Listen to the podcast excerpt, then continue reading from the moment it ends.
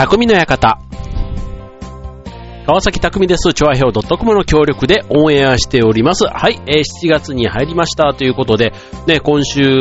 7日はね、7月7日ということで、七夕ですね。はい。まあ、七夕自体はね、まあ、子供の頃からも、ね、年中行事の中では、まあ、馴染みのある行事かなと思うんですけど、ただやっぱりなんかちょっと期間が短いというか、ね、なんか7月7日、あんまりこう、クリスマスとかね、なんかああいう感じでこう、長い期間、もうなんとなく雰囲気がね、あるかって言ったら、結構この7月7日ピンポイントの、なんかこう、ある意味祝日に近いような、なんかそんなイメージが昔からありますけども、まあ最近はどうなんですかね、まあなんか七夕フェアみたいな感じでね、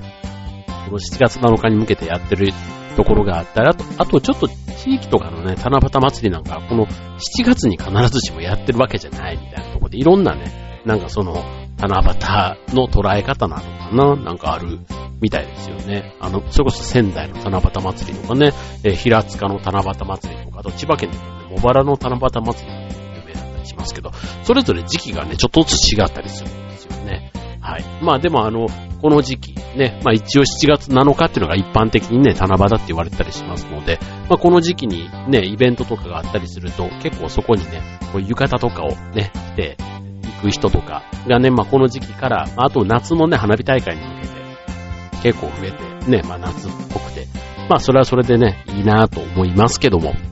はい。まあ最近ね、ちょっと暑くはなりましたが、まああの、天気もね、ちょっとなかなか微妙なっていうか、ね、大雨が降ったりだとか、ね、台風が来たりだとか、ね、結構そんなのがありましたが、まあ、梅雨がね、え7月の後半になればもう明けてくると思いますので、そうすると本格的な夏ということなので、まあ、夏の準備なんかをね、まあ、今から水着を買ったりだとか、ね、そういうこともしてる人もいるんじゃないかなと思いますが、はい、えー、まあ、せっかくね、この七夕が近いと、ね、織姫彦星とかね、なんかあと、ね、笹の葉に、こう短冊を書いてとか、ね、なんとなくこう、あの、願い事をするみたいなイメージで、ね、あとはその織姫と彦星がね、年に一回会える日みたいなね、なんとなくちょっとロマンチックなというか、そういうイメージのある七夕ですけども、あんまりこの七夕のことみんな詳しく知らないというところかなと思いますので、今日はテーマ、七夕にして、えー、お送りしたいと思います。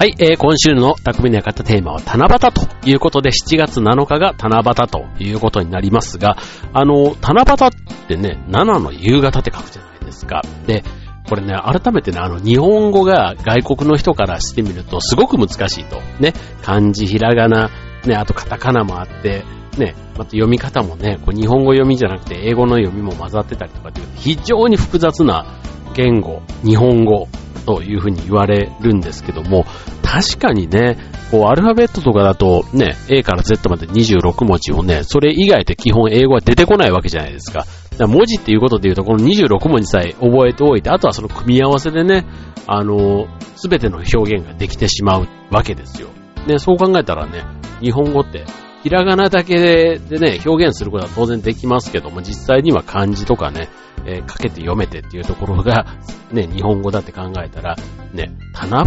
夕、ね、七の夕方って書くんですよ。七の夕方をか、と書いて、七夕って呼ぶっていうね、もうこれはね、もうあの、相当日本通じゃないと、多分ね、もうあの、一から日本語を習った海外の方はね、多分なかなかたどり着けない感じなんじゃないかな。まあ読みはね、結構話っていうか喋れるね、外国の方はたくさんいますけども、ただね、読み書きっていうところはね、結構難しいっていうのをね、言ってる中では、この七夕っていうのもね、なかなかなんでって聞かれると、日本人ですらも、なんで七夕って言われたらちょっと、ね、七の夕方をそう呼ぶようになったのかっていう、誰も多分答えられないんじゃないかなって思いますけども、えー、っと、まあちょっとそんなこともね、えー、ご紹介できたらと思うんですが、まあ七夕の由来ですよ。えー、これ五節句って言われてるんですね。五節句の一つで、まあ縁起の良い、ね、えー、奇数が連なる7月7日の夕方に行われるため、七夕の節句ということだそうです。はい。で、えー、まあ、笹を用いて行事をするから、まあ、笹の節句とも呼ばれているということで、まあ、あの、中国のね、えっ、ー、と、七夕伝説なんて言われてたり、あと、日本の古来の、えっ、ー、と、これだ、なんて、七夕、えっ、と、あなんて、七夕爪っていうのかな？七夕爪でいいんですね。えっ、と、七夕爪っていうのは、神様を迎えるために水辺に設けた、えっ、と、その、旗織りっていうのかな？うん。旗織り機で神様に捧げる、その神子っていうね、その、要は神様が着る衣装ですよ。で、それを織り上げる女性の話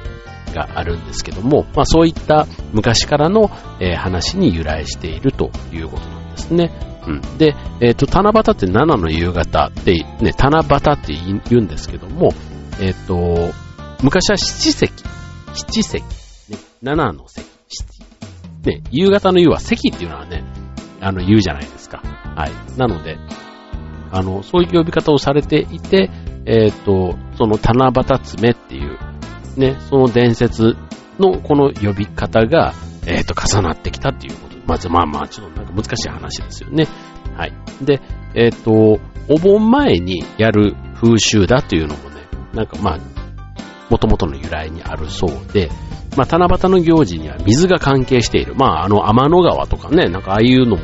確かに水に関係しているな。実際の水ではないんですけどね。はい。で、お盆前の、え、ー、と、清めの風習にも関係しているということで、まあ、旧暦のお盆が7月の15日に当たるそうなので、まあ、あの、その1週間ぐらい前の7月7日はお盆の準備、旧暦のお盆の準備をする頃に当たるので、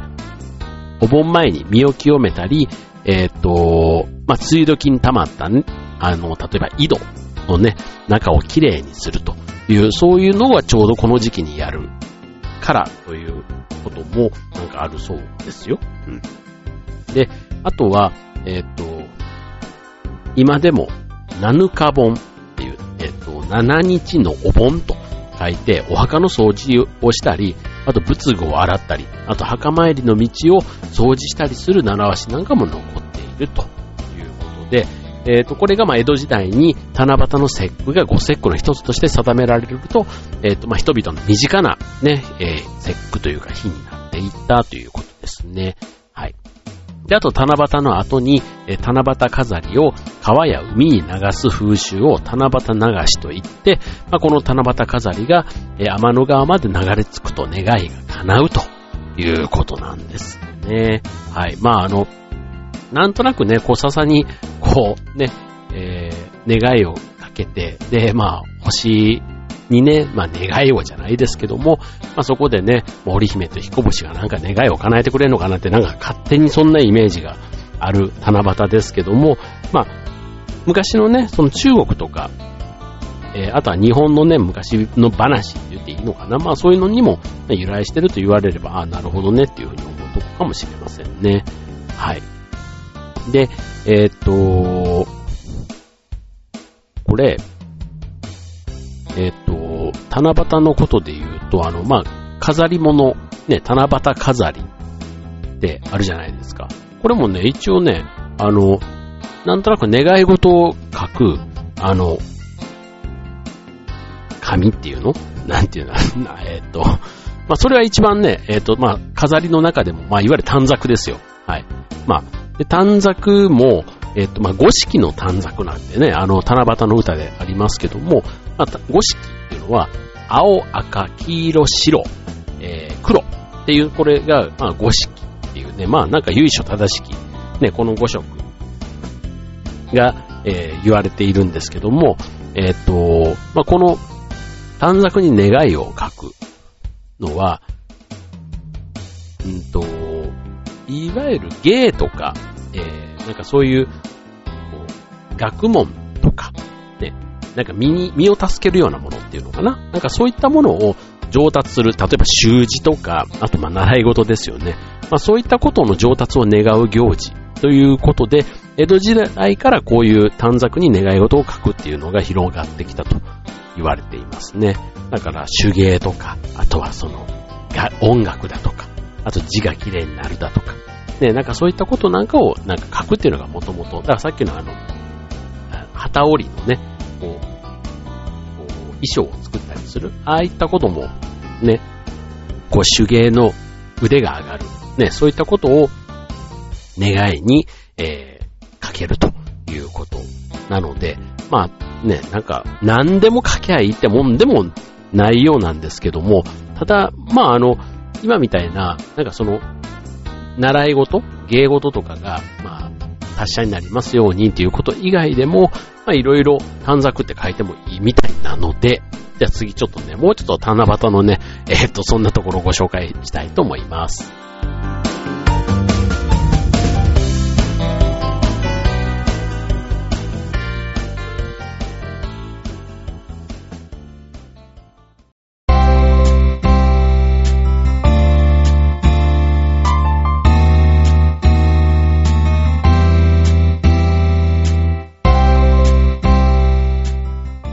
はい、えー、今週の役み、あ、匠の館、今日のテーマは、七夕でお送りしております。はい、えー、まあ、短冊にはね、願い事でもどんなことでも書いていいのか、例えば、ね、えー、おもちゃが欲しいとかね、まあ、そういった、あの、ハワイに行きたいとか、ね、そういったあの、欲望というよりは、えー、基本的にはね、習い事とか勉強とかね、その物事の上達を願うっていうのがね、まあ、元々の筋ではあると。いうことなんですけども、まあ、その他にも、例えば無病息災とか、家内安全とか、ね、まあそういったあの、まあ、あとは、何織姫とかね、なんかそういったことも書いていいみたいですけどね。うん、なんか天の川とかね、なんかそういったことも書いていいみたいなんで、はい。まあこれもちょっとね、願い事なのか何なのかわかりませんけども、別に天の川っていうのが願いではないんですけど、そういうのも書いていいみたいですね。なんかあの、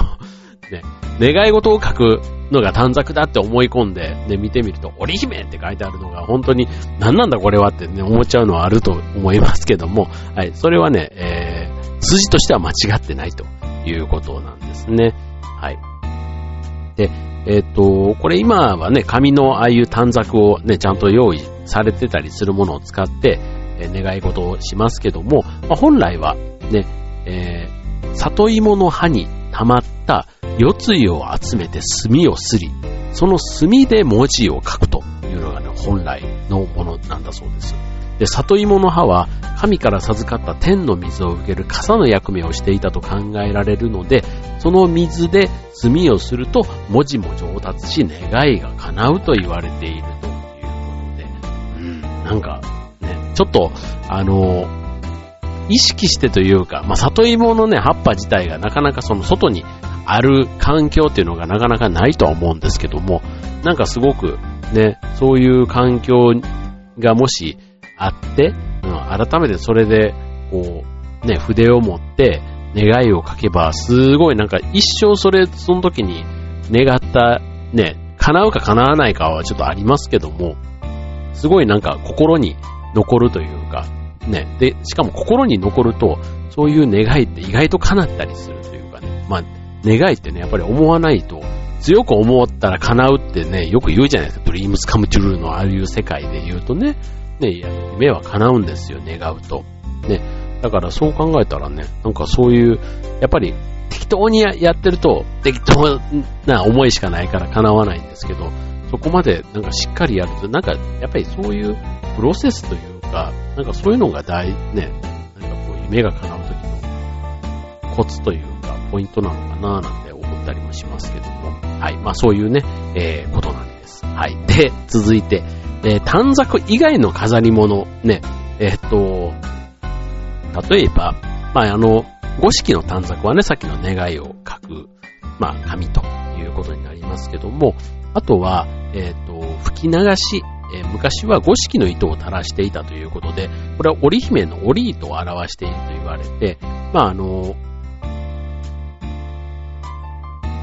うん、です。はい。で、あとは、えー、千羽鶴。ね、千羽鶴は、鶴はまあ長寿のね、象徴ということで、まあ長寿祈願みたいなことだったり、あとはさっき言った紙子ですね。えー、色紙で着物の形をね、えー、折ったり切ったりしたもので、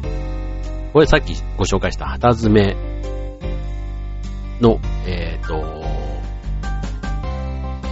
七夕爪。七夕爪。ね、その旗を折る女性の折る、えー、神子、ね、衣装に通じて、まあ、手芸の上達だったり、あと役払い、あとは着るものに困らなくなる、なんて、そんなことも、えー、込められるということですね。だから要は着物というか浴衣みたいなね、ああいった形の飾り物っていうことですよね。はい。あと、巾着なんかぶら下げると、これは金運上昇で、えっ、ー、と、本物の財布をね、下げることなんかもあるそうです。はい。はい。あとは、靴かご。これちょっと面白いね。物を粗末にしないようということで、えー、最後に七夕飾りの、えー、まあ、七夕飾りの紙くずを入れるということで、あの、そのくずかごにゴミを入れて実際にぶら下げるということで、まあ、これあの、それぞれね、折り紙でね、折ってぶら下げられるということなので、まあ、あの、それぞれね、こう意味とかをね、言いながらやったり、なんか幼稚園とか小学校の低学年とかだったりするとね、もしかしたらなんかいい教育の機会にもなるのかななんていうふうには思いますよね。はい。まあちょっとあの、ね、七夕っていうと、こう、織姫と彦星、なんかすごいロマンチックなイメージが強いんですけど、実はあの二人は、なんか、遊んでばっかりしてたらしいですね。はい。で、あんまりそういうあの、芸の上達だとか、なんかそういったこといなかったから、なんか天の川で会えなくされたみたいな、なんかもともとはそういうのが背景にあるらしいんですね。はい。だから年に一回しか会わ、ね、会えないようになって、えー、普段はちゃんと、えー、ね、彦星は彦星でちゃんとね、自分の仕事をやって、えー、織姫は織姫でちゃんと自分のね、その、えっ、ー、と、旗を折る仕事をちゃんとやりましょうみたいなね。まあ、だからそういうのが実は背景にあるっていうのもね、なんか七夕のちょっとイメージが 変わるところではあるんですけども、はい。えー、参考になれば嬉しいです。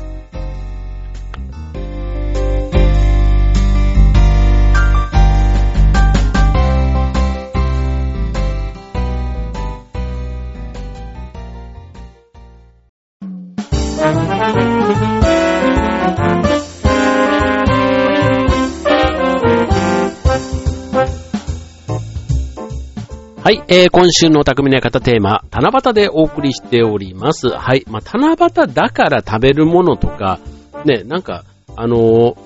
ー、ね、さっき、五節句の一つだっていう話はしましたけども、ね、単語の節句だとか、こう、それぞれ、例えば、柏餅とか、なんかこう、あるじゃないですか。こう、えー、ひな祭り、その次は、ね、子供の日があって、3月3日、5月5日、それからな、ね、7月7日というふうにこう続いてきますので、はい。まあ、それぞれの節句の時期にね、なんかこう日本らしいというか、まあ、ちょっと中国から伝わってきてるね、そういったこともありますけども、うん、やっぱりこう、本当に昔の時代から脈々とこう受け継がれてきている行事ね、改めて、なんかこう、表面的なところだけじゃなくて、せっかくだから、ね、その歴史みたいなところもちょっと紐解いて、ね、それ、それらしいことをね、ちょっとやってみるっていうのも改めてなんか日本人としてじゃないですけど、はい、なんか、こう、逆に海外の人がこういうことにこう結構勉強して詳しかったりするとね、なんか日本人なのになぜ知らないんですかみたいなことをね、言われたりすることもあるみたいで、確かに七夕のことはね、あのなんか知ってても、ね、その背景が知らない。まあ、クリスマスなんかもね、改めてクリスマスって何の日みたいな、ね、ケーキを食べて終わりみたいな、クリスマスツリー飾って、ね、デートしてみたいな、そんなイメージがどうしても強いですけども、実際にはそうじゃない。ね、えー、イエス・キリストのっていうそういうね、ちゃんとしたキリスト教の非常に大事な日になっているわけですので、まあちょっとね、そういうあの背景みたいなところもね、まあちょっとあの、ね、キリスト教、ね、クリスマスはちょっとどっちかというと海外のもののイメージが強いですけども、まあ、七夕とかね、その、いわゆるなんとかの節句って言われてるものは、本当に日本の伝統というか、昔ながらのものを受け継いでいるものということですから、はい。まあちょっと着物を着たりね、浴衣とかね、ちょっとああいうのはね、本当になんか日本らしいというか、いい、ね、あの、文化だなって個人的にも思いますので、はい。まあちょっと、ね、もう七夕まで、まあ、もうこのオンエアの次の日になってしまいますけども、はい。まあ七夕の日ってさっき言ったようにね、7月7日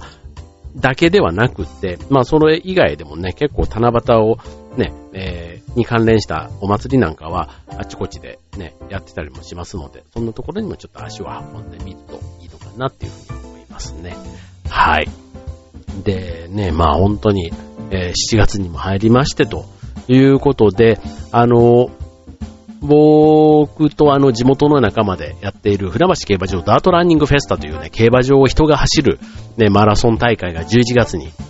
あるんですが、まあ、7月からね、募集が始まりまして、ね、今続々とエントリーがね、まあ、2年ぶりの開催ということで、まあ、しばらく待たせてしまってごめんなさいというところもあるんですが、まあ、その反動か、ね、なかなか皆さんの、あの、反応というか感触がとても良くてですね、まあ、その期待にしっかり応えていかないとダメだなということで、このね、えー、チョアヘオファミリー、にも協力をいただきながらね、イベント盛り上げていきたいと思っておりますので、ね、リスナーの皆さんももし興味があればね、今回駅伝だけですので、まあ、5人から7人が1チームということで、はい、ちょっとお友達とね、ぜひあの、興味があれば参加していただければなと思います。当日はね、ステージなんかは、あの、ジョアヘオのパーソナリティが進行の方も務めていきます。で、えー、全体の仕切りは僕の方がいますので、はい、まあ現地でもね、声なんかかけていただけるととても嬉しいです。はい、またこちらの方のね、情報も、まだ11月の話なので、だいぶ時間がありますので、続々と、はい、配信していきたいなと思います。はい、ということで、ちょっとね、急に蒸し暑くなってね、ちょっと夏バテにはまだ早いですから、はい、今の時期からね、ちょっとあの、冷房病とかならないように、しっかりスタミナつけて、ね、元気に夏を乗り切っていきましょう。はい、えー、今週の匠の館、ここまで。バイバーイ。